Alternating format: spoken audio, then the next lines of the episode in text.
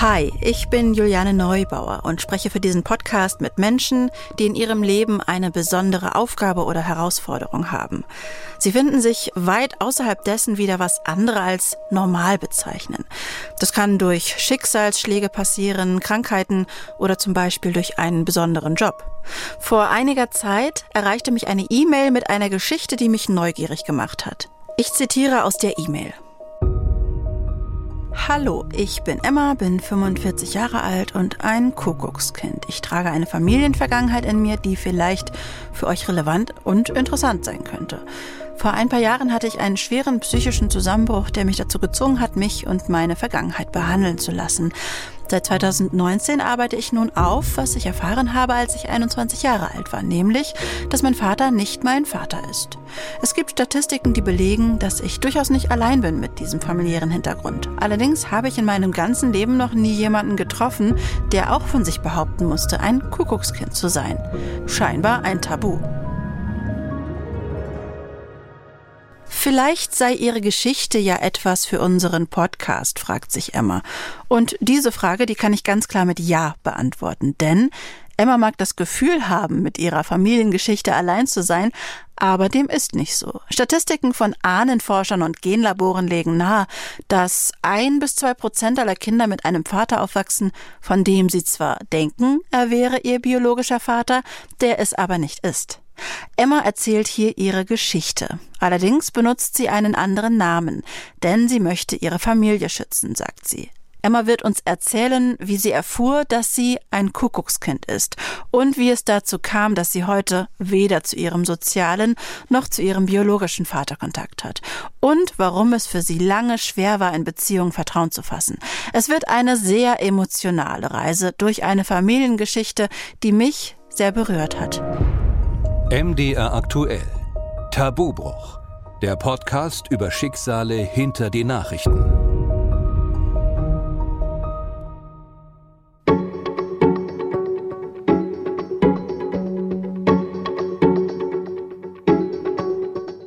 Bei den Kuckuckskindern in der Natur ist es so, dass das Kuckucksweibchen mit einem ausgeklügelten System ihre Eier bei fremden Vögeln zur Bebrütung ins Nest legt und ihre Küken so von anderen aufziehen lässt, ohne dass diese es gleich merken. Eigentlich finde ich die landläufige Bezeichnung Kuckuckskind für Kinder, die unwissend mit einem nicht biologischen Vater aufwachsen, nicht so passend. Denn die Kuckucksküken werfen die anderen Küken der umsorgenden Vogelmutter einfach aus dem Nest. Der Begriff klingt für mich zu negativ. Ich würde sie eher getäuschte Kinder nennen. Bevor Emma und ich darüber sprechen, wie sie erfahren hat, dass ihr Vater nicht ihr biologischer Vater ist, sprechen wir über ihre Kindheit. Noch ein kleiner technischer Hinweis. Ich bin bei der Aufzeichnung dieses Gesprächs in Begleitung meiner fünf Monate alten Tochter, falls sich jemand über die murmelnden Kommentare im Hintergrund wundert. Was für Erinnerungen hast du denn an deine Kindheit? An meine Kindheit äh, habe ich tatsächlich nur gute Erinnerungen. Ich habe ähm, Erinnerungen an ein Familienleben, was ich sehr genossen habe. Ich habe Erinnerungen daran, dass meine Mutter, die nicht berufstätig war, ähm, den ganzen Tag für mich da war. Ich habe tolle Kindheitserinnerungen. Ich habe eine ganz, ganz bunte Kindheit gehabt. Habe sehr viel erlebt. Ich bin äh, Einzelkind. Die ganze Aufmerksamkeit lag auf mir. Im Grunde hat es mir äh, emotional und auch sonst an nichts äh, gefehlt. Im Gegenteil, ich glaube, dass ich wirklich behaupten kann, dass ähm, ich eine sehr, sehr liebevolle ähm, und ähm, geborgene Kindheit hatte. Und oft sagt man ja irgendwie, der eine ist eher so das, äh, der, der, der, das Vaterkind oder das Mutterkind. Äh, würdest du das, hattest du das auch so, dass du dich einem näher gefühlt hast als dem anderen? Ich habe mich definitiv meiner Mutter näher gefühlt. Das lag einfach daran, dass ich eigentlich rund um die Uhr mit ihr zusammen war. Mein Vater war berufstätig, der hat den ganzen Tag gearbeitet, war auch öfter mal ähm, für irgendwelche Fortbildungen länger weg. Ähm, meine Mutter hat sich voll und ganz auf mich konzentriert und äh, so war auch unsere Verbindung tatsächlich. Wir haben ähm, eine ganz innige Verbindung gehabt. Keine Geheimnisse hatte ich vor ihr und habe ihr 100 Prozent vertraut. Also das war definitiv kann man sagen, dass ich dann eher meiner Mutter, äh, mit meiner Mutter eher verbunden war als mit meinem Vater damals. Und dann ist es, ich, er merkt das jetzt schon quasi mit meinem Kind, die ist jetzt fünf Monate alt und die ersten fangen schon an, irgendwelche Eigenschaften von ihrem Vater oder ihrer Mutter zuzuschreiben. War das auch so, dass dir gesagt wurde oder dass du das Gefühl hattest, okay, das ist jetzt so wie bei meiner Mutter oder das ist jetzt so wie bei meinem Vater? Fällt dir da was ein, was du immer wieder zu hören bekommen hast? Vielleicht speziell natürlich auch auf deinen Vater bezogen? Na, nicht, also auf meinen Vater bezogen eigentlich gar nichts. Also mir fällt zumindest nichts ein. Weiß ich nicht, ob ich das vielleicht vergessen hätte, aber da fällt mir tatsächlich gar nichts zu ein. Ähm, ich habe damals schon als junger Mensch und das merke ich auch heute noch als alter Mensch ähm, tatsächlich viel, viele Eigenschaften ähm, immer noch, die meine Mutter mir damals mitgegeben hat. Mm, sowas wie äh, Kleinigkeiten, äh, Pünktlichkeit, Verlässlichkeit, das war bei uns, äh, stand ganz oben auf der Liste an Werten was mein Vater anging, da fällt mir wirklich gar nichts ein. Nein, also ich äh, habe ihm äh, weder optisch geglichen noch ähm, irgendwie eine Art. Nein, also da fällt mir keine Verbindung ein. Wir sagen jetzt, dein Vater, ist das für dich in Ordnung, wenn wir den so nennen? Oder würdest du sagen, es gibt da jetzt, ähm, wo quasi klar ist, er ist nicht dein biologischer Vater, irgendwie eine passendere Bezeichnung? Also ich nenne ihn mein Vater und deswegen ist das vollkommen in Ordnung so. Manchmal, wenn man äh, im Außenstehenden versucht, die, das zu erklären, wie die ganzen Zusammenhänge sind, wird von sozialem Vater oder gesellschaftlichem Vater gesprochen. Das klingt für mich aber sehr ähm, holprig. Also für mich ist er mein Vater, ist er tatsächlich immer noch. Ich würde ihn, auch wenn er vor mir stünde, nach wie vor so bezeichnen. Deswegen wäre es okay, wenn wir Vater sagen einfach. Ja, dann machen wir das so. Mhm. Du hast schon gesagt, äh, dein Vater äh, war relativ viel unterwegs beruflich und irgendwie so richtig Eigenschaften äußerlich, aber auch äh, charakterlich konntest, konntest du keine Parallelen feststellen, schon als Kind ja vielleicht auch nicht oder als Jugendlicher. Ähm, wie war dann eure Beziehung zueinander? Das ist eine sehr gute Frage, die, über die ich auch schon viel nachgedacht habe, weil ich das gar nicht so richtig definieren kann. Also wir haben uns gut verstanden. Mein Vater war ähm, jetzt gar nicht so viel unterwegs, dass er jetzt außerhalb der normalen Arbeitszeiten nicht da wäre. War meistens nach der Arbeit zu Hause, hat am Familienleben teilgenommen. Äh, aber um ehrlich zu sein, auch eher teilgenommen. Ich würde schon behaupten, dass er ähm, in das Familienleben wenig integriert war. Ich kann mich an wenig erinnern, dass wir zusammen was unternommen hätten, zu dritt in dem Fall. Wir sind in Urlaube gefahren, das war auf jeden Fall so, so zweimal im Jahr. Ähm, das war bei uns eigentlich üblich und äh, an die Urlaube habe ich Erinnerungen mit ihm zusammen. Ähm, ich äh, weiß, dass wir eine sehr lustige Familie waren, als wir zu dritt waren. Wir haben sehr viel gelacht. Mein Vater hat äh, in meiner Erinnerung einen tollen Humor. Das sind Dinge, an die ich mich erinnere. Äh, ich denke aber, dass er sich tatsächlich, was die Erziehung angeht und was das Emotionale angeht und ähm, so auch ähm, was ähm, die Arbeit mit seiner mit und an seiner Tochter angeht, dass man was für eine Persönlichkeit aus dem Menschen wurde, also aus mir, ähm, dass er sich daran nicht wirklich beteiligt hat. Ich weiß nicht warum, aber ich glaube, das kann man so sagen.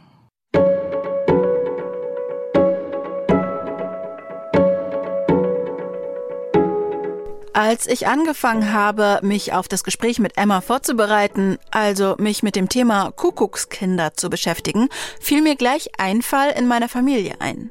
Vor 20 Jahren hatte mir die Cousine meiner Mutter mal davon erzählt, dass es in unserer Familie ein Kuckuckskind gab.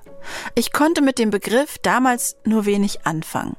Was wissen denn die Menschen auf der Straße über Kuckuckskinder, wollte ich wissen und habe mich in Leipzig umgehört. Weißt du, was ein Kuckuckskind ist? Äh, ein Kind von einem Vogel, was irgendwo reingelegt wurde? Also was so untergejubelt wurde sozusagen? Also ich kenne es aus Romanen oder so. Wissen Sie, was ein Kuckuckskind ist? Ja. Haben Sie schon mal ein Kuckuckskind kennengelernt? Ja, beruflich. Wir arbeiten im Jugendamt und deshalb ist es uns gut vertraut, ja. Was glaubst du, was löst das aus, wenn man es erfährt? Also wenn du jetzt ich, ich, bin mal so frei erfahren würdest, dann dein Papa ist gar nicht dein Papa. Da ist jemand anderes im Spiel gewesen. Enttäuschung wahrscheinlich. Also ich glaube, ich wäre sehr enttäuscht und äh, verletzt wahrscheinlich, dass, dass ich angelogen wurde. Ich würde alle zur Verantwortung ziehen, die das eben nicht geteilt haben. Ne? Also das äh, wäre dann schon natürlich dann eine lebenslange äh, Lüge gewesen. Ich glaube, es kommt wahrscheinlich auch total darauf an, wie man das dem Kind beibringt, nehme ich an. Aber ja, ich glaube, man fühlt sich erstmal total vor den Kopf gestoßen vielleicht. Man ist irgendwie vielleicht ein bisschen enttäuscht. Im ersten Moment fühlt man sich vielleicht ein bisschen alleine. Und dann kommt es wahrscheinlich auf Kommunikation an. Ich glaube, es kann der Auslöser sein, dass man sich noch viel besser kennenlernt, wenn man den Berg wahrscheinlich von Enttäuschung überwunden hat. Ich habe mich da äh, schon mit dem Thema schon auseinandergesetzt und Warum hast du dich schon damit auseinandergesetzt? das ist sehr privat. Ja, aber es kennt dich ja niemand. Okay, meine, meine Mutter ist häufig fremdgegangen. Wann hast du das erfahren? mit Ende 20. Und ähm, da habe ich mich damit auseinandergesetzt und dann dachte ich mir, okay, es sind viele Eigenschaften und viele äh, körperliche E- Eigenschaften, die äh, auf meinen Vater zutreffen. Und da dachte ich mir, naja, okay, borste mal nicht so weiter nach. Also es spielte für dich jetzt auch keine Rolle oder du hättest jetzt nicht gewollt, einen DNA-Test zu machen. Nee, nee, nee, das, das möchte ich nicht. Nee. Das ist, ist mir auch egal. Ich kann mir nur schwer vorstellen, dass es mir egal wäre, das zu erfahren. Emma erzählt uns, wie es ihr ging, als sie erfahren hat, dass ihr Vater und sie nicht blutsverwandt sind. Wie hast du denn erfahren, dass dein Vater gar nicht dein biologischer Vater ist? Erfahren habe ich das tatsächlich direkt durch ihn, denn er ähm, hatte mich eines Tages gefragt, ob ich was dagegen hätte, wenn wir einen Vaterschaftstest machen. Und für mich kam das ähm, wie aus heiterem Himmel. Ich, da gab es überhaupt keine Vorgespräche, es gab überhaupt keine Tendenzen, es gab überhaupt in keiner Weise irgendeine Vorahnung äh, für diese Frage. Äh, er fragte mich also, ob ich was dagegen habe. Ähm, und ich habe gedacht, der spinnt. Es ist irgendwie, äh, der hat sich da jetzt irgendwas äh, zurecht gedacht, denn er meinte, nach meiner Frage, wie er denn darauf käme, ähm, ja, er hätte da irgendwelche Gerüchte aus der Vergangenheit und er hätte sich Gedanken gemacht. Und auch das habe ich überhaupt nicht hinterfragt, weil mir das so absurd vorkam. Ähm, er fragte mich also, ob ich äh, einverstanden wäre, dass wir so einen Test machen. Ich war einverstanden, weil ich dachte, naja, das Ergebnis wird dann eh für sich sprechen und dann ist die Sache wieder erledigt. Und ähm, das Ergebnis kam doch schneller, als uns eigentlich ähm, in Aussicht gestellt wurde. Und bei meinem nächsten Besuch bei ihm sagte er, ich habe übrigens das Ergebnis und äh, du bist äh, nicht meine Tochter. So habe ich davon erfahren. Und von einem Moment auf den nächsten war dann alles anders.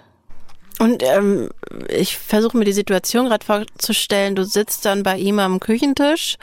Kannst du dich noch an den Tag erinnern, als du das erfahren hast? Also ich war ja 22, das heißt, es ist jetzt wirklich schon lange her, aber natürlich kann ich mich an diesen, an diesen Impact, an diesen äh, Einschlag in mir erinnern. Das weiß ich noch ziemlich genau. Ich weiß nicht mehr ähm, äh, alles. Ich weiß, dass wir bei ihm im Wohnzimmer saßen. Ich weiß, dass er sagte, das Ergebnis ist doch schon da. Ähm, und ich musste jetzt was sagen. Ähm, du bist nicht meine Tochter. So ist das Ergebnis. Und ich weiß noch ziemlich genau, dass ich sprachlos war und dass ich sofort angefangen habe zu weinen. Das weiß ich noch ziemlich genau. Dass ich, ich glaube, man würde sagen, Nervenzusammenbruch hatte. Ich weiß, dass er mich getröstet hat und gesagt hat, du, es ändert sich doch nichts zwischen uns. Ähm, aber jetzt müssen wir mal schauen, wie wir damit weiter umgehen. So sinngemäß war das. Daran kann ich mich noch erinnern. Und dass ich an dem Tag äh, nicht mehr ansprechbar war, das weiß ich noch. Und ich weiß noch, dass ich, ob es jetzt an dem Tag war oder am nächsten, weiß ich nicht mehr genau, aber dann direkt auch meine Mutter konfrontiert habe. Und das alles ziemlich äh, in mir emotional eskaliert ist. Daran kann ich mich noch erinnern. Wie, wie seid ihr auseinandergegangen vielleicht? Das würde mich noch interessieren. Also so ein Ergebnis stellt tatsächlich, für mich zumindest war es so, alles in Frage, was vorher familiär war. Man versteht ja überhaupt gar nicht mehr die Zusammenhänge in dem Moment als Mensch. Auseinandergegangen an dem Tag sind wir, das kann ich dir nicht mehr sagen. Ich weiß, dass ich ähm, völlig neben mir stand. Ähm, ich hatte, äh, ich war traurig, ich habe geweint, ich war wütend, in dem Moment ähm, vor allem auf meine Mutter weil ich zu dem Zeitpunkt ja dachte, ich bin belogen worden von ihr, mein Vater sei belogen worden von ihr. Das war ja in dem Moment meine, meine erste Emotion. Mm, und das, die ganzen Tage oder sogar Wochen danach sind so ein bisschen in meiner Erinnerung vernebelt. Ich kann mich nur so bruchstückhaft erinnern, wie ich dann eben äh, meine Mutter konfrontiert habe und das ziemlich ähm, wütend. Ich glaube, ich habe ihr gar keine Möglichkeit zum Antworten gelassen, wenn ich mich richtig erinnere. Die Zeit danach ist bis zu einem gewissen Punkt wirklich ähm, verschwommen. Und ich schätze mal, das hat auch seinen Grund. Ich denke mal, dass ähm, das Gehirn eines Menschen das äh, vielleicht auch absichtlich zu macht, weil das war tatsächlich unerträglich. Du sagtest ja gerade schon, ähm, du bist ziemlich direkt zu deiner Mutter gegangen. Ähm, kannst du dich da noch erinnern? Hast du sie vorher angerufen? Ähm, bist du einfach dort aufgekreuzt? In welchem Zustand? Wie, wie, wie, wie verlief das Gespräch? Ich weiß, dass ich äh, aufgekreuzt bin. Äh, ich weiß, dass ich ähm, sie angeschrien habe. Ich habe sie nicht gefragt, Mama, was ist los? Kannst du mir das erklären? Sondern ich habe ihr unterstellt in Wut, ähm, dass sie uns, also in dem Moment habe ich meinen Vater und mich als äh, Opfer gesehen, als Opferteam ähm, ich weiß, dass ich sie angeschrien habe und sie ähm, völlig perplex war, weil sie in dem Moment natürlich nicht damit gerechnet hat. Und ich rückblickend sehr unfair sie da ähm, für alles verantwortlich gemacht habe äh, und ihr überhaupt keine Möglichkeit gegeben habe zu reagieren. Ich weiß, dass ich sie angeschrien habe und dann äh, gegangen bin. Ich, in dem Moment hatte ich offenbar das Bedürfnis, meine Wut an ihr auszulassen und das habe ich in meiner Erinnerung tatsächlich auch getan. Und äh, ihr habt ja aber danach wieder Kontakt gehabt ähm, und vermute ich mal dann auch äh, darüber gesprochen. Ähm, was hat sie denn schließlich dazu sagen wollen oder können? Nachdem ich mich dann ein bisschen beruhigt hatte, äh, ich kann leider nicht mehr sagen, in welchem Zeitraum sich das alles abgespielt hat, äh, hat meine Mutter mit mir das Gespräch gesucht, das weiß ich noch. Und sie hat ähm, sich mit mir zusammengesetzt und hat ähm, mir versucht, das alles zu erklären. Und die Erklärung äh, war eben die, dass meine Mutter und mein Vater äh, eine Beziehungspause hatten und in dieser Beziehungspause sie ähm, einen anderen äh, Mann kennengelernt hatte im Grunde eine Affäre hatte. Also sie war ja zu dem Zeitpunkt äh, Single äh, aus ihrer Sicht, weil meine Eltern sich getrennt hatten. Das stimmt auch, das hat mein Vater damals auch bestätigt. Und sie erklärte mir, dass da in der Zeit sie eben eine Beziehung mit einem anderen Mann hatte, aus der Beziehung ich entstanden sei. Sie daraufhin aber wieder zu meinem Vater zurückgegangen ist und den anderen Mann, mit dem sie zwischenzeitlich ähm, zusammen war, verlassen hat. Das war, was sie mir erklärt hat. Das nächste, woran ich mich erinnern kann, ist, dass ich sie dann gebeten habe, ja, dann möchte ich bitte aber auch wissen, wer das ist mein leiblicher Vater. Das weiß ich noch, dass ich ihr sozusagen den Auftrag gegeben habe. Äh, dann möchte ich bitte, dass du mir sagst, ähm, wer mein leiblicher Vater ist und dass du einen Kontakt herstellst. Das war das nächste, woran ich mich erinnern kann, dass ich ihr den Auftrag gegeben habe, dies zu tun. Und das hat sie dann tatsächlich auch getan. Ich würde natürlich gleich gerne wissen, ähm, wie es quasi dann ähm, weiterging mit deinem leiblichen Vater. Aber was ich mich gerade noch gefragt habe, weil du sagtest, dein Vater hatte damals vor dem, Test, äh, vor dem Test gesagt, es gäbe Gerüchte. Hast du irgendeine Idee, wer diese Gerüchte verbreitet hat und ähm, wie dein Vater davon überhaupt Wind bekommen hat? Also, da gibt es jetzt zwei Möglichkeiten. Ähm, um es vorweg zu sagen, die Wahrheit, wie es jetzt wirklich war, weiß ich nicht. Es gibt zwei Erzählungen. Ähm, die ich im Laufe der Jahre dann so erfahren habe. Die eine Erzählung lautet, dass ähm, der gemeinschaftliche Freundeskreis meiner Mutter und meines Vaters, äh, dazu gehörten einzelne ähm, Freunde meines Vaters, die angeblich ähm, so ähm, mit meinem Vater ähm, gesteckt hätten, dass sie nicht ganz überzeugt davon seien, dass meine Mutter in der Ehe treu gewesen wäre. Mehr weiß ich nicht. Das ist eine Erzählung, die, ähm, die ich kenne. Details weiß ich nicht, wollte ich auch nie wissen. Aber kannst du sie einer bestimmten Person zuordnen oder ist dir das ja, auch egal? kann ich. Doch, doch. Also das wurde mir ganz klar gesagt. Das war ein enger Freund meines Vaters, der ähm, mein Vater seit seinen, also die kennen sich seit seiner Kindheit, seit seiner Jugend. Also das ist ein, ein, ein wirklich ein guter, enger Freund. Und der hätte äh, eben so ähm, irgendwelche Anzeichen dafür gehabt, äh, dass meine Mutter angeblich nicht treu gewesen wäre innerhalb der Ehe. Mein Vater äh, hatte mir erzählt, dass er das schon öfter mal gehört hätte von ihm, auch als die zwei noch zusammen war, das aber nie weiter verfolgt hat, weil er es nicht geglaubt hat. Jetzt nach der Trennung wäre ihm das nicht aus dem Kopf gegangen und so wäre also dieser Gedanke bei ihm entstanden, äh, ob man da nicht vielleicht mal schauen sollte, ob ähm, ich überhaupt seine Tochter sei. Das ist eine Erzählung. Und wie viel Zeit ist da verstrichen? Ach so, Entschuldigung, ähm, nochmal ganz kurz. Wie Mhm. viel Zeit ist da verstrichen zwischen der Trennung und seiner Entscheidung, äh, diesen Test zu machen? Meine Eltern haben sich äh, scheiden lassen, da war ich 16. Und ähm, ja, dieser Vaterschaftstest äh, ist auf den Tisch gekommen, als ich 22 war. Also, dass es diese Trennung zwischen meinen Eltern gegeben hat, äh, das äh, ist unumstritten. Das wissen beide und das haben auch beide so äh, bestätigt. Der Unterschied in den Erzählungen ist eben der, dass meine Mutter äh, mir erzählt hat, dass sie, ähm, als sie zu meinem Vater wieder zurückgekehrt ist, zu ihm gesagt hätte, pass auf, ähm, ich bin schwanger und ich bin mir nicht ganz sicher, von wem es ist. Ob es jetzt von demjenigen ist, mit dem ich in unserer Trennungspause etwas hatte, oder ob es von dir ist. Das ist die Erzählung meiner Mutter.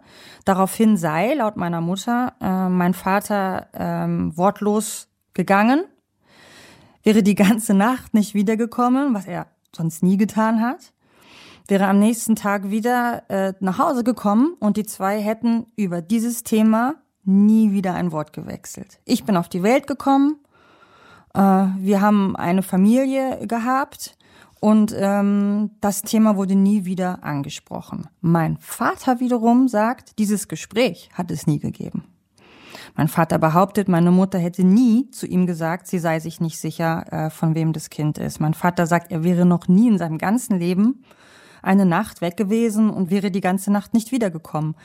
Er hält das oder er behauptet, das, was meine Mutter da sagt, sei eine Lüge. Und da unterscheiden sich diese beiden Geschichten und bleiben komplett gegensätzlich. Welche dieser, dieser, welche dieser beiden Varianten fühlt sich für dich richtiger an? Kannst du das sagen? Weil es steht ja im Grunde Aussage gegen Aussage. Ich möchte glauben, dass die Variante von meiner Mutter die echte ist.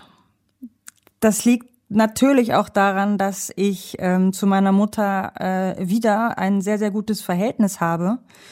Und es liegt auch daran, dass ich mit meiner Mutter ähm, auch mal wieder darüber gesprochen habe und sie ähm, sehr überzeugend äh, mir diese Variante auch immer wieder bestätigt hat. Und ich einfach natürlich auch nicht glauben möchte, dass sie mich anlügt. Deswegen möchte ich glauben, dass die Variante von meiner Mutter ähm, die ist, die sie wirklich war. Das würde es für mich äh, leichter machen, auch meine jetzt, jetzige familiäre Situation zu betrachten, als wenn ich jetzt immer noch davon ausgehen müsste, dass ich angelogen werde. Es ist ja eigentlich auch gar nicht ausgeschlossen, denke ich gerade, dass beides für jeweils die Person wahr ist. Vielleicht Mhm. lügt gar keiner. Richtig.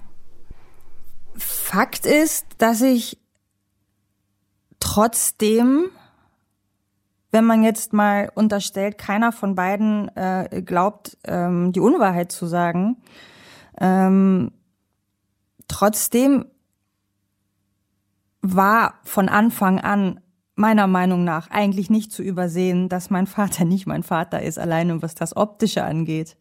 Und ähm, wenn ich mittlerweile weiß ich ja auch, wie mein leiblicher Vater ausgesehen hat. Und das ist wirklich eigentlich ziemlich offensichtlich. Für mich ist das nur schwer zu glauben, dass Emmas Mutter es nicht ahnte, dass der biologische Vater nicht ihr Ehemann, sondern ihre Affäre war. Trotzdem spielen sicherlich bei solchen Müttern Ängste und Scham eine Rolle. Manches möchte man vielleicht auch einfach nicht sehen. Das betrifft ja nicht nur äh, dich und natürlich als Kind in erster Linie, deine, deine Eltern, also deine, deine Mutter, dein, dein Vater, dein, deinen biologischen Vater, klar.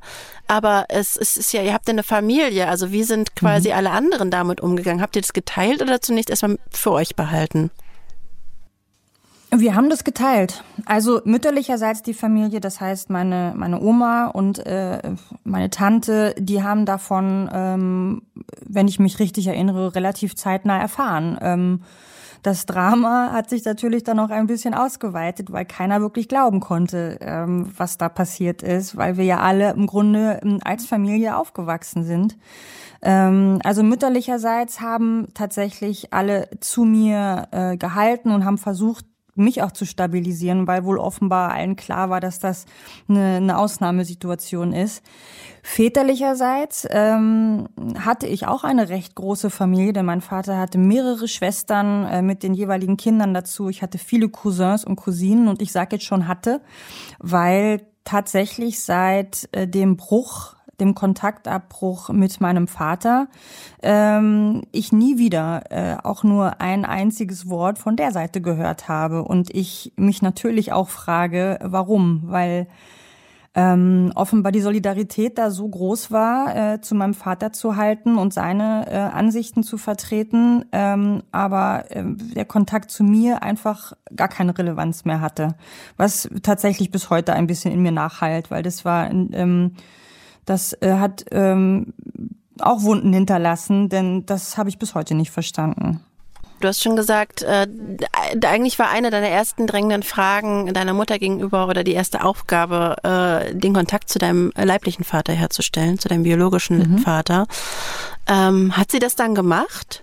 Meine Mutter hatte mir zugesichert, dass sie sich kümmern wird. Sie sagte, sie hat keinen Kontakt mehr zu ihrer damaligen Zeit und zu den Freunden damals, aber sie wird sich schlau machen. Und es war tatsächlich so. Damals war ich, äh, habe ich studiert und äh, habe auf einmal äh, einen Telefonanruf bekommen äh, und dann meldete sich jemand und sagte, hallo, ich bin äh, der und der ähm, und ich bin ähm, dein Vater äh, äh, deine Mutter hat sich bei mir gemeldet. Äh, das weiß ich äh, lustigerweise noch ziemlich genau. Ich weiß auch noch, dass ich mich irre gefreut habe. Äh, ich war sehr aufgeregt, klar, kann man sich wahrscheinlich vorstellen. Und wir haben uns dann direkt verabredet auf einen Café und haben uns dann getroffen und äh, haben äh, in diesem Café äh, einen in meiner Erinnerung wahnsinnig tollen, lustigen und interessanten Nachmittag verbracht. Ähm, wir haben viel Gemeinsamkeiten äh, auch festgestellt. Die Art des Humors äh, hat sich ziemlich gedeckt. Wir hatten ähm, sehr viel Spaß. Er hat äh, auch viel äh, über meine Mutter gefragt. Er war sehr positiv, hat auch nur positiv von ihr gesprochen, trotz allem, was passiert ist. Äh, und ähm, ich habe mich total gefreut. Ich war, habe das sozusagen als äh, Familienbonus gesehen, denn er sagte dann auch, als wir uns verabschiedet hatten, dass er sich sehr freuen würde, ähm, dass wir uns kennengelernt haben und dass er auch total gerne weiterhin in Kontakt bleiben würde. Er hat ähm, wieder eine Familie gegründet, also nachdem er ähm, mich sozusagen gezeugt hatte mit meiner Mutter, hat er danach dann äh, eine Familie gegründet und äh, hat zwei Kinder, also die dann logischerweise jünger sind als ich.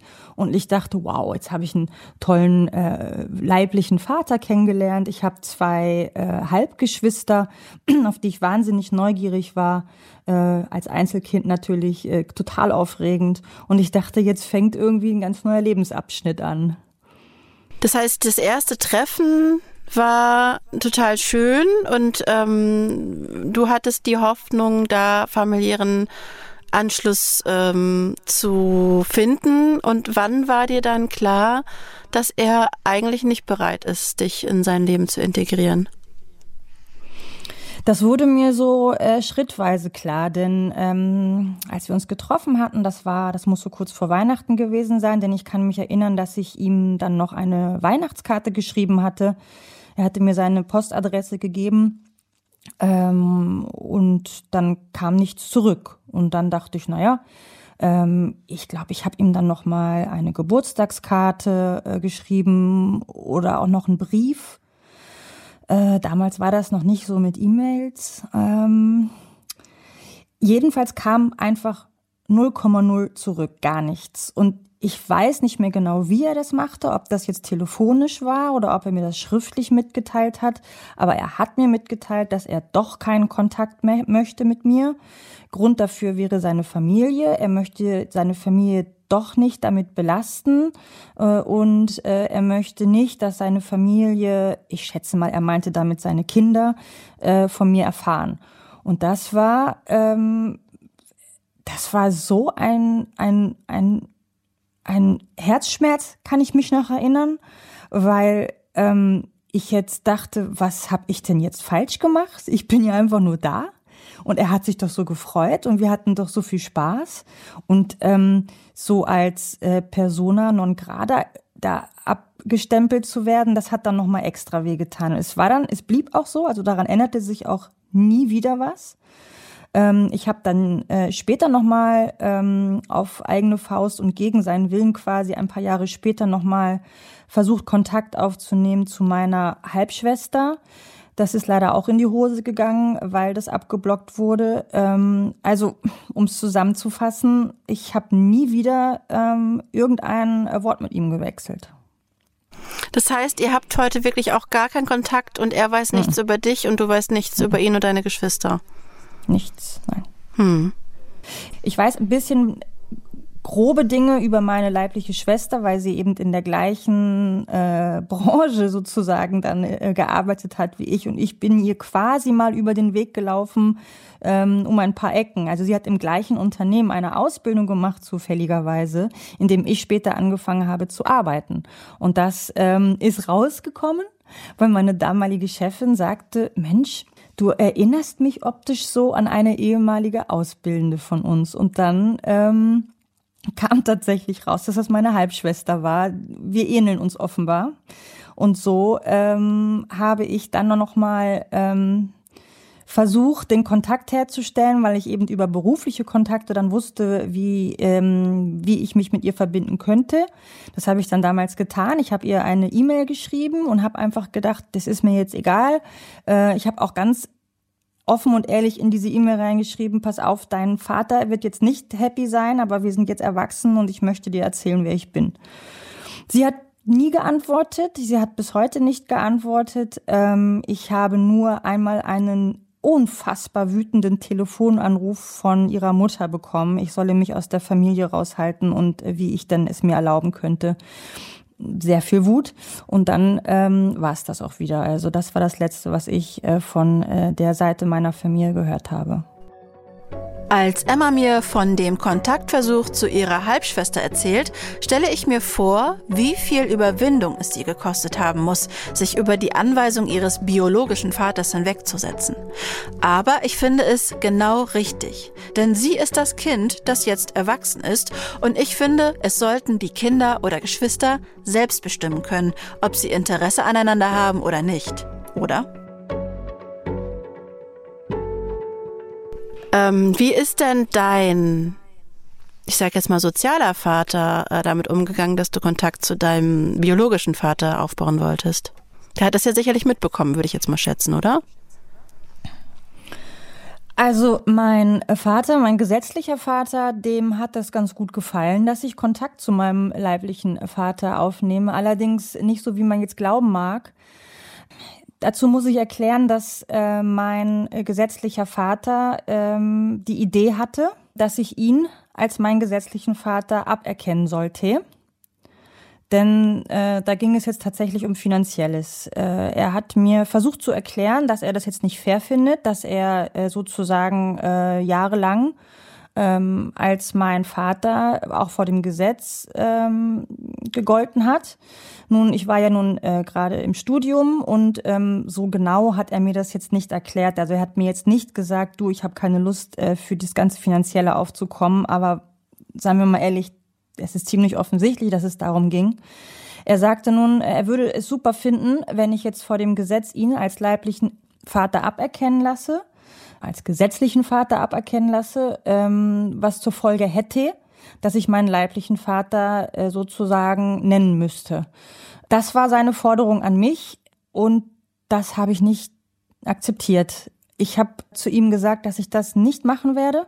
Das hat für mich überhaupt keinen Sinn ergeben, denn mein leiblicher Vater hat ja überhaupt nichts falsch gemacht. Er war ja derjenige, der mit meiner Mutter tatsächlich und mir eine Familie gründen wollte. Er äh, wollte zu mir stehen, zu uns. Er wollte meine Mutter, wenn ich das richtig in Erinnerung habe, auch sogar heiraten und alles drum und dran. Und meine Mutter war ja diejenige, die das abgelehnt hat. Und meine Mutter hat gesagt, das möchte ich nicht. Ich möchte gerne wieder zu ähm, dem anderen zurück. Insofern war meine Mutter diejenige, die die Entscheidung getroffen hat. Und wenn ich mir jetzt vorstellte, dass ich meinen äh, Vater vor dem Gesetz aberkenne und dann meinen leiblichen Vater auf einmal in die Verantwortung ziehe, was gesetzlich dann automatisch so geworden wäre, dann äh, hätte ich mir selber nicht mehr, ähm, äh, ich hätte mich selbst nicht mehr im Spiegel ansehen können. Das habe ich genau so meinem gesetzlichen Vater erklärt worauf er ähm, sehr wütend geworden ist. Das hat er nicht verstehen können. Er hat sich äh, verraten gefühlt von mir und es hat mehrere Gerichtsverhandlungen gegeben, bei denen es darum ging, äh, wer jetzt äh, unterhaltspflichtig wäre. Tatsächlich hat mein äh, gesetzlicher Vater ähm, vor Gericht verloren. Das hieß, es sollte alles so bleiben, wie es ist vor dem Gesetz. Und das hat dann letztendlich zum Bruch geführt. Daraufhin hat mein Vater auch den Kontakt zu mir abgebrochen und ähm, war offenbar so verletzt über diese Situation, hat sich so verraten gefühlt von allen und jedem und speziell wohl von mir, ähm, dass er dann nicht mehr äh, mit mir gesprochen hat. Finde ich eine wahnsinnige Entwicklung von äh, es bleibt alles wie es ist, direkt bei dem mhm. Testergebnis bis hin zu äh, ich versuche äh, hier jegliche äh, Kontakte abzubrechen. Ähm, mhm. Wie kam das? Also kannst du dich erinnern, dass er dir irgendwie einen Grund genannt hat, warum er quasi, ich sag jetzt mal, dir das in diesem Moment so antut? Weil ich meine, du warst über 20 Jahre sein Kind. Nein, so richtig erklärt hat er mir das nie oder ich habe es nie richtig verstanden. Ähm, ich kann mich nur erinnern, dass er zu mir sagte, äh, jetzt müsse Fairness äh, walten, so sinngemäß. Es, er wäre jetzt jahrelang derjenige gewesen, der äh, für mich verantwortlich gewesen wäre, finanziell natürlich. Das hat er nie so richtig genau gesagt. Er hat auch immer gesagt, du, was wir uns jetzt dann eben äh, so unter uns ausmachen und welche Unterstützung ich dir zukommen lasse, das ist ja was ganz anderes. Da bräuchte ich mir keine Sorgen machen. Aber sein ähm, sein Wunsch wäre eben, dass das vor dem Gesetz jetzt eben, dass er aberkannt wird, damit er in Zukunft, weil man darf ja nicht vergessen, ich war ja gerade im Beginn meiner Ausbildung und da wäre wahrscheinlich noch ein bisschen Zeit ins Land gegangen, bis ich dann selbstständig ähm, hätte arbeiten können. Ähm, da hat er wohl äh, die Sorge gehabt, dass er dann zu lange für mich auch äh, finanziell äh, offiziell verantwortlich gewesen wäre und das wollte er offenbar nicht. Ähm, ich kann nur sagen, ich verstehe es nicht, dass ich, ich habe es nie verstanden. Es ist jetzt auch nicht so, dass es ihn äh, finanziell ruiniert hätte. Es ist jetzt nicht so gewesen, dass er äh, finanzielle Probleme gehabt hätte. Das war einzig und allein ähm, sein verletzter Stolz, den er offenbar meiner Mutter gegenüber hatte und den er wohl nicht anders äußern konnte als so. Ich kann es mir nicht anders erklären und eine andere Erklärung habe ich auch nie bekommen. Musstest du dich denn in diesen Prozessen quasi verteidigen oder dafür einsetzen, dass du das Kind deines Vaters bleiben kannst? Oder wie war da deine Rolle in diesen Prozessen? Also ich hatte glücklicherweise eine fantastische Rechtsanwältin, durch die, äh, zu der ich durch Zufall tatsächlich gekommen ist. Fantastisch deswegen, weil sie mich emotional so ähm, unterstützt hat und auch so entlastet hat, dass ich ähm, selbst zwar in den Gerichtsverhandlungen dabei sein musste, also ich kann mich ganz speziell an eine Gerichtsverhandlung erinnern, wo ich dabei war. Ich weiß nicht, ähm, wie viele es insgesamt waren und ob ich überall dabei war, das habe ich auch schon ausgeblendet. Aber an eine kann ich mich speziell erinnern. Sie hat ähm, immer für mich gesprochen, auch wirklich äh, in meinem Sinne. Das war eine, also ohne diese Unterstützung weiß ich gar nicht, wie ich diese Zeit geschafft hätte.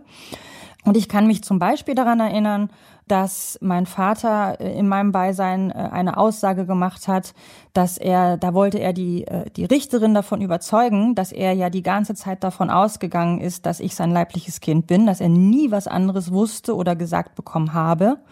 Und dann sagte er, das werde ich nie vergessen, er hatte immer geglaubt, er könne sich sogar noch an die Nacht erinnern, wo er mich gezeugt hätte, in der er mich gezeugt hätte.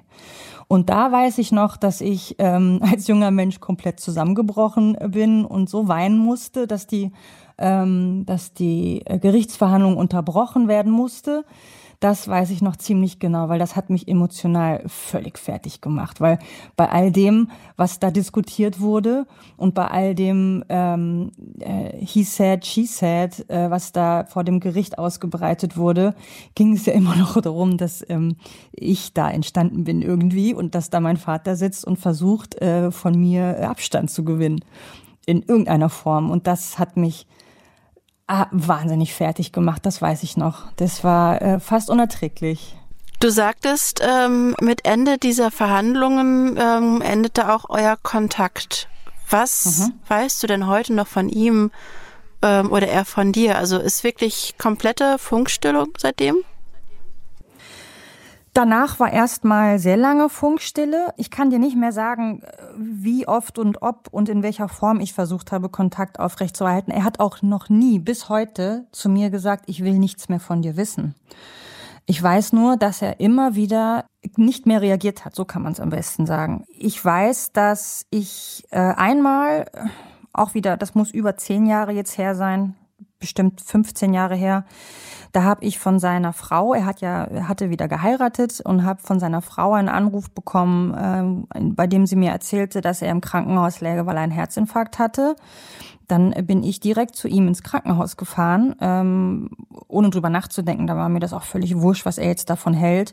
Hab ihn besucht und habe ihn dann äh, mehrere Tage lang besucht, weil wir total tolle Gespräche hatten. Wir hatten äh, eine schöne Basis. Wir sind spazieren gegangen. Ich habe versucht, äh, ihn äh, irgendwie äh, zu betreuen, sofern es mir möglich war. Ich habe das auch wahnsinnig genossen, weil ich dachte so, wow, jetzt vielleicht haben wir jetzt wieder eine Ebene und er hat mir ja all die Jahre und all die Zeit und eigentlich ständig immer gefehlt. Ähm, ich mochte ihn ja eigentlich immer. Und dann ist er aus dem Krankenhaus entlassen worden. Wir haben uns dann noch ein, zwei Mal getroffen, haben unsere Freizeit zusammen verbracht und dann hat er wieder den Kontakt abgeblockt, hat wieder nicht mehr ähm, auf, äh, auf Anrufe reagiert, beziehungsweise hat dann auch sich nicht mehr mit mir treffen wollen, hat dann keine Verabredung mehr einhalten wollen. Und dann war wieder eine ganz, ganze lange Zeit ähm, Schluss. Äh, dann ähm, bin ich ähm, nach Österreich gezogen. Seitdem ich in Österreich bin, habe ich es dann, glaube ich, noch zwei oder dreimal per WhatsApp probiert. Ich habe mich nicht getraut, ihn direkt anzurufen. Das muss ich ganz ehrlich sagen. Deswegen habe ich so die softe Art und Weise versucht der Kontaktaufnahme. Äh, dann ist es immer so gewesen, er hat zwar extrem verzögert dann mal reagiert, aber ganz konkret zum Beispiel habe ich ihn mal eingeladen zu mir, dass er mal sieht, äh, wo ich lebe, äh, wie ich wohne. Und das hat er blockiert, ähm, sehr höflich, aber dann doch deutlich, indem er sagt, nein, ähm, also er hätte jetzt gerade irgendwie gerade Urlaub eingereicht und außerdem würde gerade die Renovierung seines Badezimmers anstehen und deswegen wäre das irgendwie gerade ungünstig. Also ziemlich eindeutig 0,0 Interesse. Anfang der Nullerjahre waren heimliche Gentests von Vätern, die der Mutter ihres Kindes Untreue unterstellten, populär.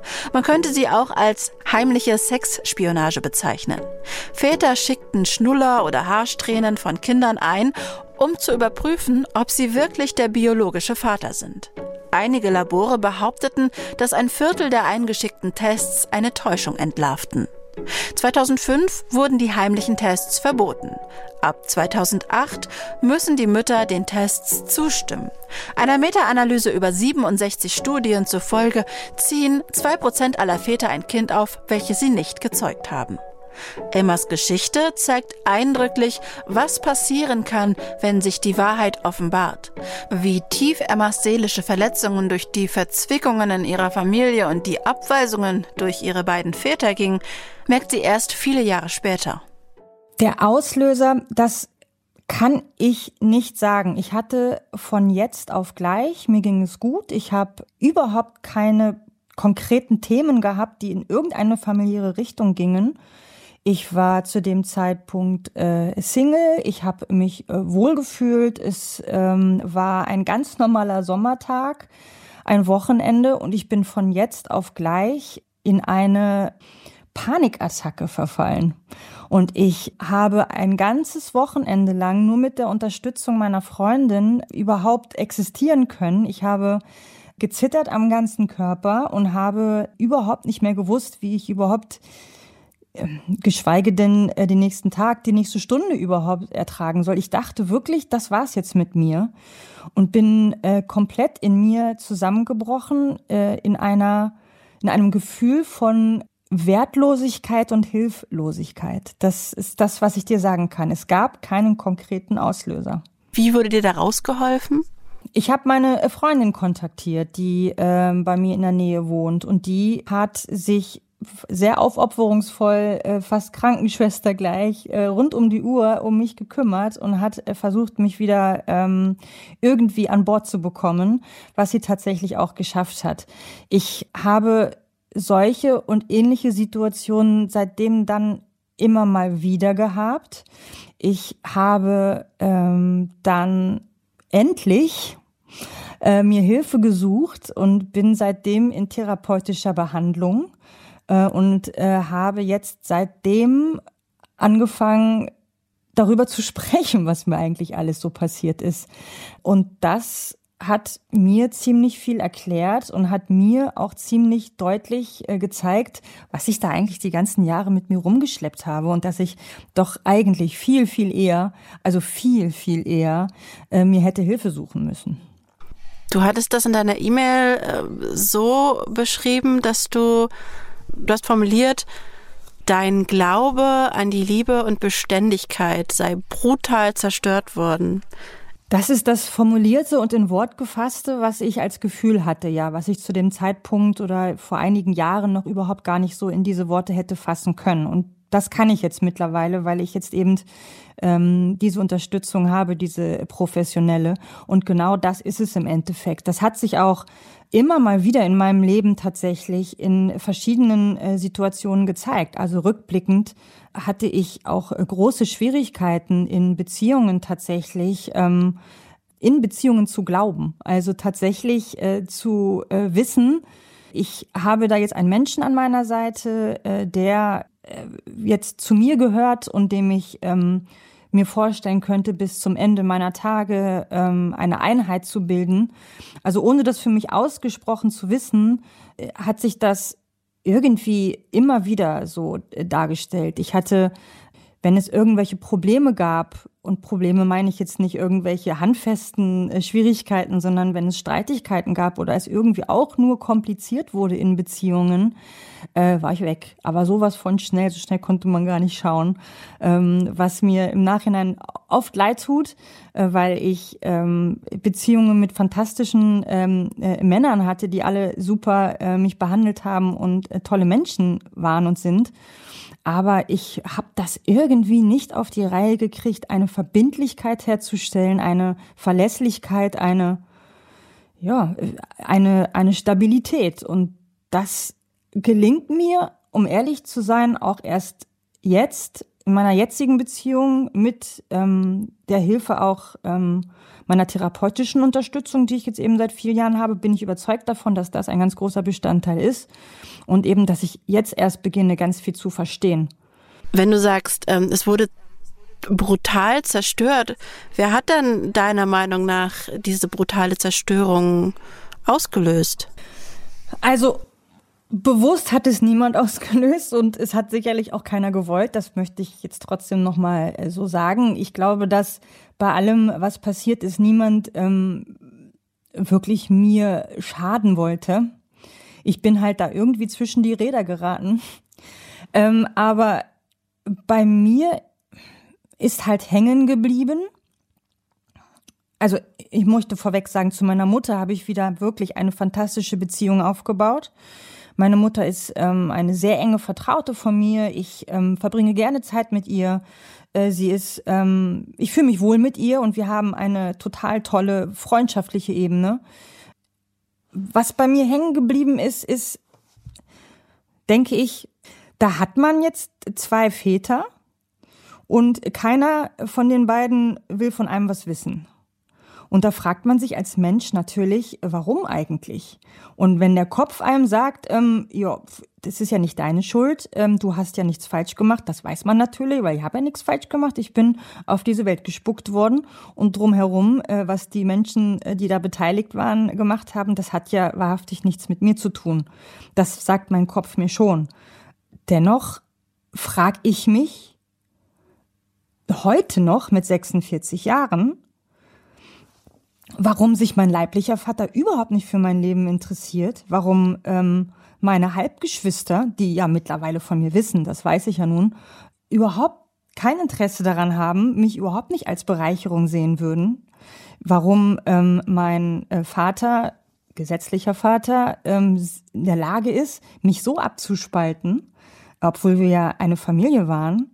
Und was dann bleibt, ist eben die Frage, also dann bin ich es wohl irgendwie nicht wert. Also das ist halt leider das, was bleibt und das immer mal wieder ähm, hochkocht und ich glaube, das wird auch ein Bestandteil meines Lebens bleiben. Das lässt sich, glaube ich, nicht verhindern. Ich habe schon natürlich jetzt äh, gehört, du hast äh, einen Partner, wo die Beziehung gut funktioniert. Äh, stand es für dich jemals zur Debatte, selbst auch eine Familie zu haben? Tatsächlich jahrzehntelang nicht. Also ähm, ich, obwohl ich Partnerschaften hatte, die das eigentlich hergegeben hätten, äh, war das für mich nie ein Thema, äh, auch wirklich ausgesprochen nicht. Also das war jetzt nicht so, dass es sich nicht ergeben hätte, sondern ich habe ganz, ganz äh, viele Zeit meines Lebens gesagt, dass ich das gar nicht möchte. Liegt auf der Hand, ich habe da einfach nicht dran geglaubt. Also ich habe äh, Kinder gerne gemocht schon immer, aber ich konnte mir nicht vorstellen, eine Familie zu sein. Äh, mir hat ähm, ähm, es wunderbar äh, gereicht, eine Partnerschaft zu führen und mein Leben so zu gestalten. Ähm, jetzt mit meinem jetzigen Partner äh, ist es anders. Da hätten wir uns das schon vorstellen können. Ich hätte es mir auch sehr gut vorstellen können, aber jetzt ist es ähm, tatsächlich äh, uns nicht möglich. Also das ist zu alt dafür. Du schreibst, du hättest noch nie jemanden getroffen, der auch ein Kuckuckskind ist. Warum Richtig. glaubst du, sprechen dann so wenig Personen über ihre Geschichte oder Wissen es vielleicht die meisten gar nicht, dass sie eins sind?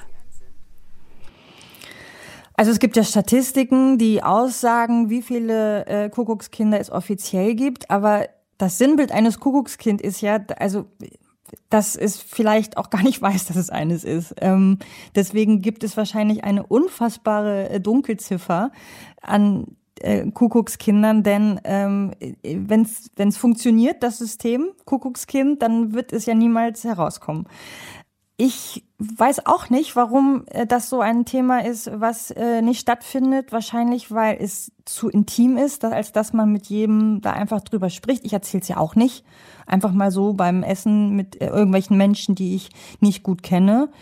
Wenn es zu familiären Themen kommt und wir über Eltern sprechen, dann ähm, rede ich ja auch von meinem Vater. Höchstens, wenn ich sage, ich habe keinen Kontakt mehr zu ihm, dann wird es schwierig ein bisschen für mich, da äh, eine Erklärung zu finden, warum. Leute, die mich gut kennen, denen erzähle ich das. Äh, und wie du sagst, ich habe noch nie jemanden getroffen, der gesagt hat, der oder die gesagt hätte, hey, das ist mir auch so gegangen. Die Menschen ähm, haben ja irgendwie immer das Bedürfnis nach Vernetzung und ähm, danach jemanden zu suchen, dem es genauso geht wie einem selber. Das gibt ja irgendwie auch psychologisch immer so eine ein gutes Gefühl. Aber ähm, warum es da so wenig ähm, gemeinschaftliche Verbindungen oder Austausch gibt äh, oder überhaupt Informationen, das weiß ich nicht. Ich, ich schätze mal, dass es für viele einfach ein zu persönliches, intimes und, sagen wir mal ehrlich, ja auch schmerzhaftes Thema ist vielleicht. Hat sich deine Mutter in irgendeiner Form eigentlich mal bei dir entschuldigt? Nee. Ich habe vor ganz kurzem erst wieder mit ihr über das Thema gesprochen und habe ihr zum allerersten Mal so wirklich ähm, von Angesicht zu Angesicht das war kein Streit. Wir haben einfach nur uns unterhalten über, über unsere Familie. Und äh, habe ihr zum allerersten Mal so direkt gesagt, äh, ob sie eigentlich sich vorstellen kann, wie sich das so anfühlt, wenn man ähm, im Grunde die ganze Zeit äh, von der väterlichen Seite nur diese Ablehnung ähm, äh, spürt, bekommt und man im Grunde das alles so mitgemacht hat, äh, was man da so erlebt hat. Und äh, da hat sie ähm, keine Antwort drauf gewusst. Also sie hat gesagt, ja, stimmt, hast recht, mhm. aber eine Entschuldigung hat es von niemandem gegeben. Also weder von der Seite meines Vaters, wie man sich denken kann, noch äh, von meiner Mutter. Nein, ich glaube auch nicht, dass da jemand das Gefühl hätte, sich entschuldigen zu müssen. Aber wie macht man es denn richtig als Eltern, wenn man in so eine Situation geraten ist? Wann kann man dem Kind sagen, dass es nicht die gleichen Gene wie der anwesende Papa hat? Diese Frage habe ich der Frau vom Jugendamt gestellt, die ich bei meiner Umfrage zufällig auf der Straße getroffen habe. Wann wäre denn der Zeitpunkt, das mit seinem Kind zu teilen, damit das irgendwie gut läuft? Man soll das früh als Geschichte mit, mit reinpacken. Kinder können gut damit leben, wenn sie zwei Elternteile haben, sowohl wenn sie zwei Mamas als auch wenn sie zwei Papas haben. Also so früh wie möglich als Geschichte und dann später, wenn sie es verstehen, dann richtig erklären. Vielleicht ab zehn dann richtig biologisch erklären und davor vielleicht mit Geschichten, wo viele Erwachsene auf ein Kind schauen.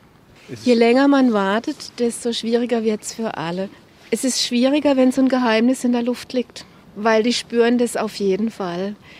Ähm, wenn es nur die Mama weiß, spüren sie es und wenn es natürlich beide Erwachsenen wissen, spüren sie es erst recht. Wenn man es erst in der Pubertät auspackt, dann gibt es oft einen ganz großen Knall und ganz, ganz viele Scherben. Weil ja sowieso in der Zeit ein außenstehender Erwachsener eher der Held ist, wo alles viel besser zu sein scheint, wie, de, wie das, was man zu Hause hat. Wenn dann sowas noch dazu kommt, dann ah, deswegen warst du, erlaubst mir nichts, weil du nicht der Richtige bist und so weiter. Dann verpackt sich das, was sowieso schon an, an Revolutionen kommt, noch ganz ungut mit diesem Thema. Ich wollte auch von Emma wissen, wie es ihrer Meinung nach für sie besser gelaufen wäre, was ihre Mutter hätte anders machen sollen. Ich habe mal drüber nachgedacht, wann eigentlich der Zeitpunkt gewesen wäre, wenn ich jetzt ein Kind hätte und ich wüsste, dass es nicht das leibliche Kind des Mannes ist, mit dem ich da äh, eine Ehe führe, wann der richtige Zeitpunkt wäre, dem Kind das zu sagen. Also wie sagt man sowas und mhm. was wäre dann der richtige Zeitpunkt gewesen?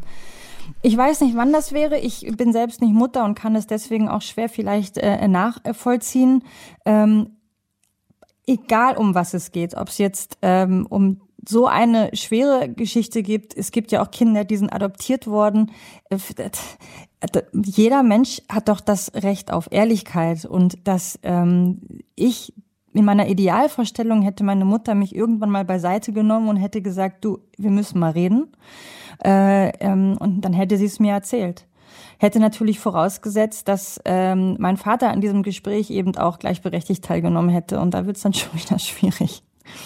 Was wünschst du dir? Ich wünsche mir, dass irgendwann mein Telefon klingelt und mein Vater, mit dem ich aufgewachsen bin, zu mir sagt, hey, das ist alles richtig schlecht gelaufen und ich komme dich jetzt besuchen. Wenn du ein Thema für uns hast oder deine Geschichte erzählen möchtest, dann schreib mir an tabubruch.mdraktuell.de gern auch anonym. MDR aktuell. Tabubruch. Der Podcast über Schicksale hinter die Nachrichten.